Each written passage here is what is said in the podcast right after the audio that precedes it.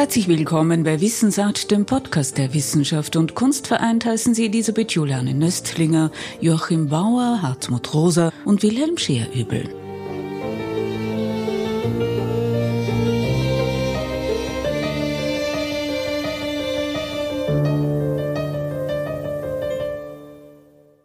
Ein See spiegelt den Geist der Welt. Vergangenes mischt sich mit Gegenwärtigem, Altes mit Neuem. In der Architektur wird dies besonders deutlich. Ein Schloss, vermutlich im 14. Jahrhundert errichtet, bestimmt das Geschehen. Damals, als es die Herren von Goldeck am Hügel erbauten und heute als Zentrum des Kultur- und Kunstgeschehens. Altes mit Neuem vermischt sich aber auch bei den sensibel renovierten Häusern. Holz ist immer noch ein gern verwendetes Material. Blühende Wiesen, Gärten und Balkonpflanzen beglücken die Einheimischen der kleinen Gemeinde ebenso wie die Besucher der 40. Goldecker Dialoge. Forschungen haben gezeigt, dass nicht nur gute Prosozialität im mitmenschlichen Bereich unserer Gesundheit dient, sondern dass wir auch ein gutes Einvernehmen mit der Natur brauchen, um gesund zu bleiben. Joachim Bauer ist Arzt, genauer gesagt Internist, Psychiater, psychosomatischer Mediziner und Autor zahlreicher Sachbücher. Die meisten wurden Bestseller. Einer seiner Forschungsschwerpunkte liegt auf dem Gebiet der Genregulation von Immunbotenstoffen. Nach einem Forschungsaufenthalt in New York wurde der Wissenschaftler an die Universität Freiburg berufen. Dort leitete er die psychiatrische Ambulanz, baute die Abteilung Psychiatrie und Psychotherapie sowie Forschungslabors auf und leitete neurobiologische Arbeitsgruppen. Nach wie vor ist Joachim Bauer wissenschaftlich tätig, jetzt in Berlin. Seine wissenschaftlichen Erkenntnisse haben also eine breite Basis, die weit über den humanmedizinischen Bereich hinausgeht. Sie reichen hinein in die Verbindung von Körper und Hirn. Er war es auch, der den Begriff Resonanz prägte, auf den der erfolgreiche Soziologe Hartmut Rosa sein Verständnis von Resonanz Resonanz aufbauen konnte. Die Resonanz, die wir mit unseren Mitmenschen haben, dass wir auf unsere Mitmenschen reagieren, dass wir uns auf sie einschwingen, dass die Mitmenschen sich auf uns einschwingen, das nenne ich Resonanz. Diese Resonanz macht gesund. Wenn wir also gute zwischenmenschliche Resonanz haben, schützen wir unsere Gesundheit. Wenn wir aber im Krieg mit der Natur leben, dann passiert das Gleiche, wie wenn wir im Krieg mit unseren Mitmenschen leben. Das heißt, wenn wir uns von der Natur entfremden, steigt das Risiko für Depressionen und für Angststörungen. Und viele Studien der letzten Jahre haben gezeigt, dass der Aufenthalt in der Natur Angststörungen vermindert, Depression vermindert, Lebenszufriedenheit verbessert. Das heißt, die Natur ist ein Antidepressivum, sie ist ein Medikament, das uns Menschen hilft, psychisch und körperlich gesund zu bleiben. Die Wachstumskritik geht jedoch seit Jahren ins Leere. In Goldeck wird sie dennoch hochgehalten. So fordert beispielsweise der an der Universität Jena lehrende Soziologe Hartmut Rosa, die Weltbeziehung zu ändern und versteht dies als eine notwendige und tiefgreifende Revolution. Man ist versucht zu sagen, möge sie doch endlich gelingen. Ansätze gab es in den letzten 50 Jahren ja schon genug. Ja, man sieht tatsächlich, dass das eben sehr, sehr schwer ist, weil es gibt solche Foren wie die Goldecker Dialogforum, aber natürlich auch sehr, sehr viele andere Orte, wo Menschen solche Ideen entwickeln und versuchen, solche Ideen zu leben und sie auch in die Praxis umzusetzen. Und dennoch hat man das Gefühl, die Weltgeschichte geht einen ganz anderen Weg. Ja? Also diese Weltbeziehung des Verfügbarmachens und das damit verbundene Aggressionsverhältnis zur Welt dominiert letzten Endes immer noch. Und ich glaube, man muss zuerst auch mal selbst skeptisch sein und sich fragen, auch solche ernsthaften Versuche wie die Goldecker Dialoge, sind die eigentlich die Ort, von dem aus ein Wandel ausgeht, von der wir so eine Revolutionierung erwarten dürfen? Oder sind sie letzten Endes nur so was wie eine kleine Oase, in der wir uns auch wechselseitig Bestärkung geben, dass wir schon die Guten sind, ja, dass wir es schon richtig machen und nur die Welt da draußen ist böse und dann gehen wir wieder hinaus und leben es vielleicht sogar noch radikaler falsch, als wir das vorher gemacht haben. Schaut man sich die globale globale Entwicklung an, dann würde ich sagen, die bisherigen Versuche, Welt zu revolutionieren, sind eigentlich alle gescheitert, also wenigstens die modernen. Es ist auch tatsächlich so, wie zum Beispiel die französischen Soziologen Boltanski und Chapello herausgearbeitet haben, dass dieses, nennen wir es kapitalistische System, die unglaubliche Kraft hat, sich alles einzuverleiben, was gegen es antritt. Also die 68er wollten eine ganz andere Lebensform realisieren, ein anderes Naturverhältnis, ein anderes Selbstverhältnis. Und daraus ist im Prinzip der mächtigste Arm der Kultur- und Unterhaltungsindustrie geworden, eine superkapitalistische Maschine. Und mit der ökologischen Bewegung, die ja nicht heute beginnt, sondern spätestens in den 80er Jahren, ist was ganz Ähnliches passiert. Die Grünen waren Wachstumsskeptiker, sie wollten nicht auf Wettbewerb setzen, sie wollten nicht auf Technik setzen, sie wollten ein anderes Naturverhältnis realisieren. Und heute sind sie die Speerspitze der, der Wettbewerbsverschärfung, der Wachstumsideologie und der technischen Lösungen. Und Bio und Organic Food und so etwas ist der mächtigste Industriezweig geworden. Also wir sehen, dass es nicht so leicht ist, Dinge zu ändern. Und deshalb glaube ich, wir brauchen eine tiefere Revolution als eine, die nur Handlungsweisen verändert oder Zielstellungen verändert. Zum Beispiel, wir brauchen eigentlich eine Revolutionierung der Seinsweise. Wir müssen andere werden. Auch das wissen wir seit langem. Die Veränderung zum ressourcenschonenden Leben bleibt in einem Kreis der Bekehrten gefangen. Gut, wir haben zwei große Tendenzen in der Welt. Die eine Tendenz ist, dass, und jeder Mensch hat diese zwei Tendenzen in sich. Der eine Tendenz ist, dass wir spüren, dass wir gutes Einvernehmen miteinander brauchen und dass uns das gut tut. Auf der anderen Seite kriegen wir immer wieder Angst. Kriege ich genug? Muss ich mich gegen die anderen durchsetzen? Muss ich dem anderen was wegnehmen, damit ich genug habe? Das ist diese andere Tendenz, diese egoistische Tendenz. Und ich glaube, diese Auseinandersetzung, diese Spannung zwischen diesen beiden Tendenzen hat massiv zugenommen. Vielleicht hat sie sogar begonnen mit dem Zeitpunkt der Sesshaftwerdung des Menschen. Denn so wie wir heute aufgestellt sind, gibt es uns seit etwa 200.000 Jahren. Wir waren die längste Zeit Sammler und Jäger und haben in Gruppen mit flachen Hierarchien relativ gut zusammengelebt, mit wenig Gewalt. Das zeigt die ganze archäologische Forschung.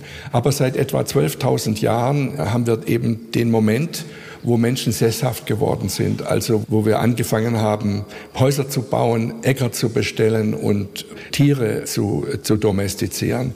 Und jetzt begann ein großer Bruch. Der Mensch wurde zur Arbeitskraft. Menschen konnten von anderen Menschen als Arbeitskräfte unterjocht und, und als Sklaven gebraucht werden. Jetzt begann das Zeitalter des Besitzes an Grund und Boden. Besitz an Grund und Boden hat bei Jägern und Sammlern keine Rolle gespielt. Mit dem Zeitpunkt der Sesshaftwerdung vor 12.000 Jahren war es eben plötzlich wichtig, wem gehört welcher Boden, weil ich ja für diesen Acker auch gearbeitet habe, weil ich meine Tiere auf dieser Wiese geweidet habe. Also also war sie meine Wiese, nicht? Und so weiter. Und diese ganzen Probleme, die wir haben, also Kampf um Ressourcen, Kampf um knappe Ressourcen, Verteilung dieser Ressourcen, Herrschaft von Menschen über Menschen, das hat eigentlich mit der Sesshaftwerdung und mit der Zivilisation angefangen. Nun ist es ja so, dieser zivilisatorische Prozess hat uns natürlich auch sehr viel Vorteile gebracht. Er hat uns das Kulturleben gebracht. Er hat uns äh, gezwungen, über unser mitmenschliches Zusammenleben nachzudenken. Also zum Beispiel Recht, das Recht, die Rechtssysteme, die Literatur, das Nachdenken über das mitmenschliche Zusammenleben. Das hat alles mit der Sesshaftwerdung begonnen. Also niemand möchte hinter die Zivilisation zurück, aber die Sesshaftwerdung und der mit ihr einhergehende Prozess der Zivilisation hat eben auch eine Verschärfung des Kampfes um Ressourcen gebracht. Und die große Kunst, die wir jetzt irgendwie erlernen müssen. Und die Herausforderung, der wir uns auch heute gegenüberstehen, ist, dass wir trotz einer überbevölkerten Welt, wo die Menschen sehr dicht aufeinander leben und wo wir knappe Ressourcen haben, dass wir es lernen, diese Ressourcen gerecht zu verteilen, gut und prosozial miteinander zu leben, trotz knapper Ressourcen. Das wird die große Herausforderung dieser Zeit sein. Eine der Herausforderungen ist wohl auch verbunden zu sein und doch Individualist zu bleiben. Mhm. Also wir sind einerseits natürlich Individuen, wollen kreativ sein, wollen anders sein als die anderen. Andererseits macht es keinen Sinn, sozusagen die Vereinzelung auf die Spitze zu treiben, weil das dann in Einsamkeit endet. Und wenn wir in der Einsamkeit landen, werden wir krank. Das zeigen die ganzen klinischen epidemiologischen Daten. Einsamkeit macht krank, verkürzt das Leben. Aber wir wollen natürlich nicht untergehen in der Masse. Wir brauchen Gemeinschaft, wollen aber nicht aufgehen in der Masse, sondern wollen in, in, in dem Umfeld, in dem wir uns bewegen, in dem zwischenmenschlichen Umfeld, in dem wir uns bewegen, als Individuen erkennbar sein ohne in der Masse aufzugehen. Wir wollen also beides haben, Gemeinschaft und Individualität. Und das ist eine Balance, die wir wahren müssen. Und auch das ist eine der Herausforderungen unserer Zeit. Von Künstlerinnen und Künstlern sagt man, die meisten seien Individualisten und sie seien Visionäre. Der Bildhauer Wilhelm Scherübel ist einer von ihnen. Er verwendet Kunst und Natur auf einzigartige Weise, macht den Transformationsprozess der Natur zum Gegenstand seiner Arbeiten. Im Galerieraum von Schloss Goldeck stellt er einige Objekte aus.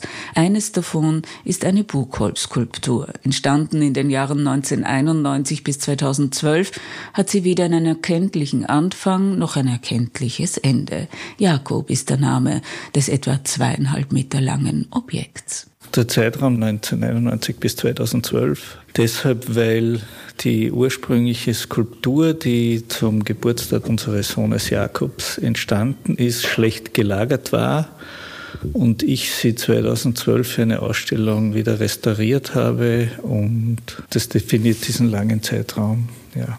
Und es ist eine Skulptur, die eigentlich eine Variation eines geschlossenen Systems ist. Anfang und Ende gibt es in dem Fall nicht. Und das hat mich zu dieser Zeit sehr beschäftigt und das ist die größte Skulptur aus dieser Zeit. Die künstlerische Arbeit Wilhelm Scheer-Übels ist eng mit seiner Biografie verbunden, ebenso mit den Ressourcen seiner jeweiligen Lebens- und Aufenthaltsorte. Kübel, Schläuche, Lattenkonstruktionen, Samen, Blätter, Blüten, Betonwände und immer wieder Sonnenblumen sind sein Material. Seine Arbeiten sieht der Bruno Gironcoli Schüler als Ordnungssystem von persönlichen Zeit- und Naturerfahrungen und die Skulptur Jakob ist eine Reflexion der eigenen Existenz und dem Weitergeben von Leben. Es war mir wichtig, keinen Anfang oder kein Ende. Man könnte auch sagen, irgendwann schließt sich das Ganze wieder, ja. So hab's ich eigentlich gesehen. Und eine Interpretation wäre, die Lebenswege, die ja ganz unterschiedlich sind, grafisch oder skulpturell darzustellen, ja, irgendwann Anfang und irgendwann Ende. Gebogenes Buchenholz ist das Material, das sich zu Jakobs Weg formiert. Hartes Holz verwandelt sich, wird gebogen, zusammengefügt, transformiert. Es ist eigentlich ein Material mit einem ziemlichen Widerstand und dadurch, dass man dieses Buchenholz in Lamellen schneidet und hobelt, wird es biegsamer und durch die Verleimung bekommt es wieder Stabilität. Aber im Grunde ist es schon Objekt, das sehr viel Spannung, sehr viele Kräfte wirken lässt und das, glaube ich, auch zum Ausdruck bringt. Ja. Ich muss aber sagen, die, die Skulptur Jakob ist noch ein eher traditionelleren Skulpturenbegriff verbunden. Das hat sich dann in späterer Zeit oder auch schon zu diesem Zeitpunkt geöffnet, die bildhauerische Arbeit, indem ich Pflanzen oder lebende Systeme in meine Bildhauerei integriert habe oder sie ausgeweitet habe. Wer mit der Natur arbeitet, weiß um das nicht vorhersehbare, weiß, dass Kontrolle nur begrenzt möglich ist, sagt Heinz Kaiser, der mit seiner Frau Theresia Kaiser-Gruber seit der Gründung des Kulturvereins Goldeck die Ausstellungen verantwortet und Willi Scherübel bereits zum zweiten Mal nach Goldeck eingeladen hat. Willi Scherübel zeigt bei den 40. Goldecker Dialogen auch Kupferabgüsse von Sonnenblumenstängeln oder verwelkten, getrockneten Sonnenblumen. Sie laden im Galerieraum des Schlosses zur meditativen Betrachtung ein. Das sind Bronzegüsse, ja, Abgüsse von getrockneten Sonnenblumen aus früheren Installationen herausgenommen, getrocknet und dann gegossen. Die Sonnenblume, das ist ganz ein zentraler Aspekt meiner Arbeit. In weiterer Hinsicht ist es einfach die Pflanze, die mit dem Kopf die Sonnenbahn nachzeichnet. Das heißt, das repräsentiert die Pflanze zusätzlich zur Ausrichtung zur Sonne. Ich bin ja der Meinung, dass die Photosynthese die höchste Lebensform überhaupt ist. Es war auch eine Zeit lang so ein nomadisches Arbeiten. Ich habe dann teilweise Naturmaterialien oder Pflanzen in Beziehung gesetzt zu technischen Materialien wie Leuchtstoffröhren oder Aluminiumkonstruktionen und habe dort ein Repertoire gehabt, mit dem ich dann von Ausstellungsort zu Ausstellungsort gezogen bin und das tagessituationsmäßig zusammengebaut habe. Mich hat es interessiert, diese Zufälligkeit, auch diese zufälligen ästhetischen Formen, die daraus entstehen, aus einer Tagesverfassung oder so irgendwie. Mit der Zeit ist mir das dann aber anstrengend geworden oder ich habe es dann erweitert durch die Pflanzen und dann ist es anstrengend geworden und habe mich wieder in das Atelier zurückgezogen weil dieser Zeitaspekt wieder wichtiger wurde, um die Dinge anschauen zu können, sie beurteilen zu können, sie reflektieren zu können, ob sie den Blicken und den ästhetischen Anspruch standhalten. Und in letzter Zeit bin ich wieder zurückgekommen zu schweren Materialien. Es hat vielleicht damit zu tun, dass ich einen Ort gefunden habe oder mich für einen Ort entschieden habe. Und ich glaube, dass diese Entscheidung auch in der Schwere von Materialien zum Ausdruck kommt. Also Betonskulpturen oder wieder traditionelle Marmorskulpturen. So würde ich diese letzten Jahre beschreiben. Wilhelm Scheröbel ist in Radstadt angekommen. Dort lebt er mit seiner Familie umgeben von Natur. Mit dem Begriff Natur kann der Bildhauer allerdings wenig anfangen. Er deutet sie in seinen Kunstwerken um und gestaltet sie neu. Die Ästhetik, die Schönheit, Reinheit oder auch das Abstoßende in Willi Scheröbels Kunst zu erkennen, liegt aber im Auge des Betrachters. Ich bin ja der Meinung, dass man Natur nicht ohne den Menschen denken kann, ja. Und mich haben einfach diese Systeme, Strukturen interessiert, auch weil die Bildhauerei mir die Möglichkeit gibt, Fragen an die Welt zu stellen und in diesen traditionellen Verfahren, wo man Dinge aufbaut oder wegnimmt, im Modellieren oder im Schnitzen oder Steinbearbeiten, spiegelt sich für mich in allen Vorgängen und Verbindungen, also materiellen wie auch nichtstofflichen Beziehungen des Menschen oder des Lebendigen, würde ich einfach einmal sagen. Ja. Willi Scheröbel hat seine ganz eigene Formensprache entwickelt. Er strukturiert zum Beispiel weiße Flächen und Oberflächen, setzt eigenwillig Material ein und macht somit Pflanzen unvergänglich.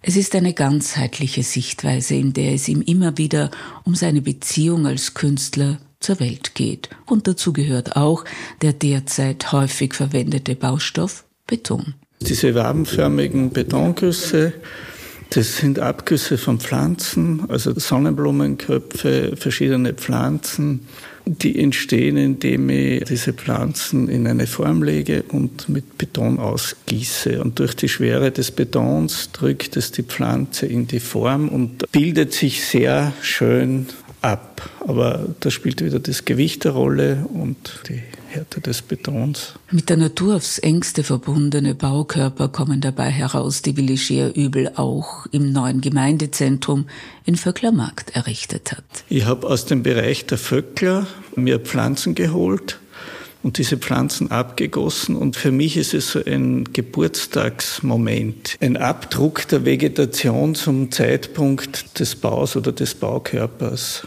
Und der bildet sich dann in dieser zentralen Erschließungswand ab, in verschiedenen Techniken, als einerseits in Abgüssen, andererseits in einer Sandstrahltechnik, wo ich diese Formen, die ich fotografiert habe, ins Material oder aus dem Material herausnehme und dann in Verbindung mit einer Goldscheibe und einer Silberscheibe und vielleicht ein bisschen kompliziert mit Kerbschnitttechniken, die wieder einen Verweis geben zu den traditionellen Holzacharchitekturen, wo man die immer findet als Fruchtbarkeits- oder Schutzsymbole. Und ich habe die einfach versucht, in das neue Material, in die neue Architektur zu transformieren und vielleicht eine zeitgenössische Form oder Wahrnehmung anzubieten. Also hier kann es sein, dass zum Beispiel die Kunst, wenn sie Natur wiedergibt, also im Grunde Resonanzgefühle in mir aktiviert, die ich auch habe, wenn ich wirklich in der Natur bin.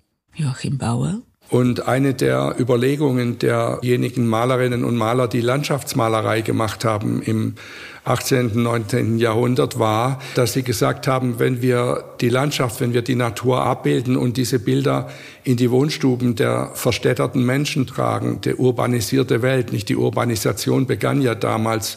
Immer mehr Menschen lebten in Städten und hatten kaum noch Kontakt zur Natur und die Überlegung der Naturmalerinnen und Maler war. Wenn wir also Bilder der Natur in die Stadt, in die Wohnungen, in die Zimmer der Wohnungen bringen, dann bringen wir Resonanz zu diesen Menschen, die das dann anschauen. Und da wir wissen, und das moderne Wissenschaft kann das auch voll bestätigen, dass die Natur, die unberührte Natur in uns tatsächlich Vorgänge im Gehirn auslöst, die uns glücklicher machen, die unsere Lebenszufriedenheit erhöhen, die unsere Depression, wenn wir eine Depression haben, bessern können, die Ängste wegnimmt.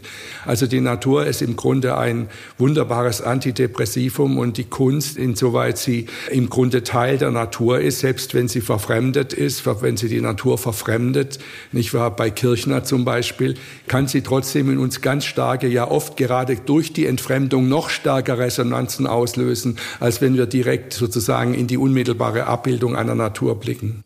Bei Gottfried Salzmann kann das beispielsweise auch vorkommen.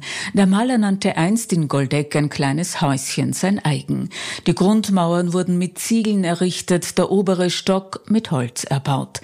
Sein Werk spiegelt eine andere Stadt, spiegelt New York mit seinen Hochhäusern und Straßenschluchten. Es sind atmosphärische Kompositionen aus Fotografie, Collage und Malerei. Die stimmungsvollen Momentaufnahmen erheben nicht den Anspruch, die Realität Realität abzubilden und fangen doch die Wirklichkeit umfassend ein, auch die Abgründe der Stadt. Kunst muss nicht immer schön sein. Sie ist auch dann etwas sehr Wichtiges, wenn sie in uns schwierige Gefühle auslöst. Das Entscheidende, was wir Neurowissenschaftler zur Kunstbegegnung sagen können, ist, dass es zwischen dem Kunstwerk und dem Betrachter oder der Betrachterin eine Resonanz gibt. Resonanz ist ja, wenn man mitschwingt, wenn man durch das, was einem gegenüber ist, selber in eine gewisse Anregung kommt, in einen gewissen Anregungszustand kommt. Und genau dieses Resonanzgeschehen kennzeichnet die Begegnung des Menschen mit der Kunst, mit einem Gemälde oder mit einer Skulptur. Dieses Resonanzgeschehen finden wir auch, wenn wir zum Beispiel Musik hören. Das heißt, bei allen äh, Kulturtätigkeiten des Menschen kommt es zu einem Resonanzerleben zwischen dem Kulturgegenstand und dem Menschen, der entweder rezeptiv oder aktiv mit Kultur unterwegs ist. Wie können wir uns verständigen, dass wir ein Kunstwerk, Sie und ich, gleich empfinden? Dass wir etwas gleich empfinden oder auch unterschiedlich empfinden, zeigt, dass die Kultur und die Kunst im Speziellen Menschen zusammenbringt. Das heißt, Kultur verbindet Menschen. Kultur hat also mit beiden zu tun. Einerseits mit dem individuellen Selbstausdruck des Menschen, nämlich von Seiten des Künstlers. Sehen wir ja in einem Kunstgegenstand sozusagen den Selbstausdruck des Künstlers. Aber in der Resonanz, die dieser Kunstgegenstand in mir als Betrachterin oder als Betrachter auslöst, kommt es ja auch in mir zu einem Selbstausdruck. Das heißt, die Resonanz, die in mir hervorgerufen wird, sagt ja auch etwas über mich aus, also meine Gefühle, die angeregt werden durch das Betrachten eines bestimmten Bildes oder einer bestimmten Skulptur. Und das heißt, im Moment des Kulturgenusses wird mein Selbst aktiviert, meine Individualität wird aktiviert. Gleichzeitig kommt es zu einer Aktivierung meiner Verbundenheit mit anderen, weil in der Regel tauscht man sich über die Kunsterfahrung auch aus untereinander. Wenn ich ein Bild gesehen habe, das mich stark bewegt, möchte ich darüber mit jemandem Dritten reden oder mit mehreren reden. Und das ist dann das, was die Kultur verbinden macht. Wir müssen dann nicht der gleichen Meinung sein. Ich kann zum Beispiel mit zwei, drei Menschen, die mir was bedeuten, vor einem Bild stehen, vor einem Gemälde stehen, das sich schwer entschlüsseln lässt, was aber eine Resonanz auslöst, wo wir vielleicht erstmal in uns eine große Frage haben, was bedeutet das und wo wir ganz unterschiedliche Interpretationen oder ganz unterschiedliche Dinge in dieses Bild hineinprojizieren und gerade, dass wir uns dann darüber austauschen können, über die unterschiedliche Wahrnehmung von Kunst, das macht das Verbindende der Kunst aus. Was tut sich da im Hirn, wenn wir vor einem Bild stehen, über das wir uns austauschen? Es werden Resonanznervenzellen aktiviert. Das heißt, das, was an Gefühlen oder Gedanken im Kunstwerk steckt, also ich nehme jetzt mal als Beispiel ein Gemälde, das, was an Gefühlen und an, ja, an Stimmungen in diesem Gemälde steckt, löst in mir neuronal Resonanznervenzellen aus. Also wenn im Gemälde sehr viel Traurigkeit steckt, dann wird im Moment der Betrachtung in meinem Gehirn werden Nervenzellnetzwerke aktiviert, die in mir Traurigkeit spürbar machen. Und wenn ich ein Gemälde sehe, was zerstörerisch ist, wo zum Beispiel eine Kampfszene oder ein Messer und ein verletzter Mensch vorkommen, dann werden in mir als Betrachter die Angstnervenzellen aktiv, also die Angstzentren, die Mantelkerne sind das in diesem Fall. Also der ganze Reichtum an Gefühlen, an Stimmungen, die aus einem Kunstwerk sprechen, löst in mir als Betrachterin oder Betrachter im Sinne einer Resonanz ein Mitschwingen aus. Und das kann man auch neuronal zeigen. Entsprechende neuronale Netzwerke kommen ins Schwingen. In der Rezeption eines Werkes hat man die Chance, ein Gefühl von sich und seiner Umwelt zu bekommen, einen eigenen Standpunkt zu finden. Das Objekt ist meistens starr, doch es regt die Fantasie an und ermöglicht einen lebendigen Dialog mit dem Künstler, dessen Werk man nicht nur sieht, sondern nachspüren kann. Dem unverwechselbaren Strich, dem Material, der Sensibilität. Man erfährt die Haltung des Künstlers zur Welt. Das ist ein sehr intimer Moment, sicher auch deshalb, weil der Künstler im Schaffensprozess zuvor eine ähnlich intensive Beziehung aufgebaut hat. Als Betrachter kann ich diesem nonverbalen Dialog nachgehen, versuchen, ihn nachzuvollziehen und dabei auf einer anderen Ebene etwas über mich erfahren. Das Kunstwerk an meiner Wand, in meinem Raum, wird so zum Spiegel meiner selbst. Der Betrachter verbindet mit seiner Vorstellung von Blau vielleicht etwas ganz anderes als der Künstler, der mit dieser Farbe sein Werk ausgestaltet hat. Entscheidend ist jedoch, das Werk schafft eine Projektionsfläche. Es erzählt alles über seinen Urheber und neutralisiert es zugleich. So können wir mit Hilfe eines Kunstwerkes auch einen Dialog mit uns selbst führen, manchmal mehr, manchmal weniger. Letztlich erkennen wir uns darin aber selbst. Wie aber können wir uns darüber verständigen, was wir sagen wollen durch das Kunstwerk, wie wir es sehen, Joachim Bauer? Ob wir das Kunstwerk schön oder abstoßend finden? Ist es die gemeinsame Kultur, in der wir leben, Erfahrungen, Sehgewohnheiten, schon längerer Austausch miteinander? Kulturen drücken sich natürlich unterschiedlich aus. Also der Begriff einer Kulturgemeinschaft beinhaltet ja, dass innerhalb dieser Gemeinschaft sich bestimmte spezifische Wege des Selbstausdrucks des Menschen entwickelt haben. Und das heißt, die Art, wie sich zum Beispiel in Zentralafrika eine dort lebende Volksgemeinschaft künstlerisch ausdrückt durch die Masken, die sie macht, durch die Holzdarstellungen, die Skulpturen, die sie herstellt vor Menschen, das ist natürlich ein spezifischer Ausdruck, der sicher völlig anders ist als die künstlerischen Werke, die russische Schamanen machen würden oder die Menschen in Mitteleuropa oder in Amerika machen. Das heißt, Kultur bedeutet nicht nur Selbstausdruck des Menschen, sondern eine spezifische Kulturgemeinschaft produziert natürlich spezifische Formen eines solchen Selbstausdruckes. Und wenn jetzt Menschen aus einer anderen Kulturgemeinschaft diese Werke sehen, dann kann es sein, dass es mich sehr stark anspricht und direkt und ohne weitere Übersetzung. Es kann aber auch sein, dass es rätselhaft ist. Das heißt, dass ich erst Zeit brauche, das zu entschlüsseln, vielleicht sogar die Erklärung brauche von jemandem, der mir sagt, was das jetzt hier bedeutet, nicht? Was bedeutet Angst im Selbstausdruck afrikanischer Künstler? Was bedeutet aber Angst im Selbstausdruck eines expressionistischen Künstlers aus Mitteleuropa? Das sind sicher ganz unterschiedliche äh, spezifische Formen des Selbstausdrucks, die durchaus auch Übersetzungsarbeit, so wie wir ja unterschiedliche Sprachen sprechen und uns dann auch bemühen müssen, die Sprache eines anderen Menschen zu lernen, so müssen wir auch lernen, den Selbstausdruck, den künstlerischen, kulturellen Selbstausdruck von Menschen aus anderen Kulturkreisen zu lernen. Und wir können das lernen, das geht. Ich glaube, wir können gar nicht anders als Menschen, als immer wieder neu anzufangen. Und wichtig ist uns klar zu machen, dass wir nicht nur die Objekte dessen, an dem wir arbeiten, ändern müssen, sondern die Art der Beziehung, wie wir mit uns und mit Welt ins Verhältnis, in die Auseinandersetzung treten und damit am Ende uns selbst verändern müssen. Hartmut Rosa, einer der bedeutendsten Soziologen unserer Zeit, am Ende eines Gesprächs mit dem Psychiater, Psychotherapeuten und Neurobiologen Joachim Bauer und dem Künstler Willi Scherübel, aufgenommen bei den 40. Goldecker Dialogen und produziert von Wissensarzt, dem Podcast der Wissenschaft und Kunst vereint.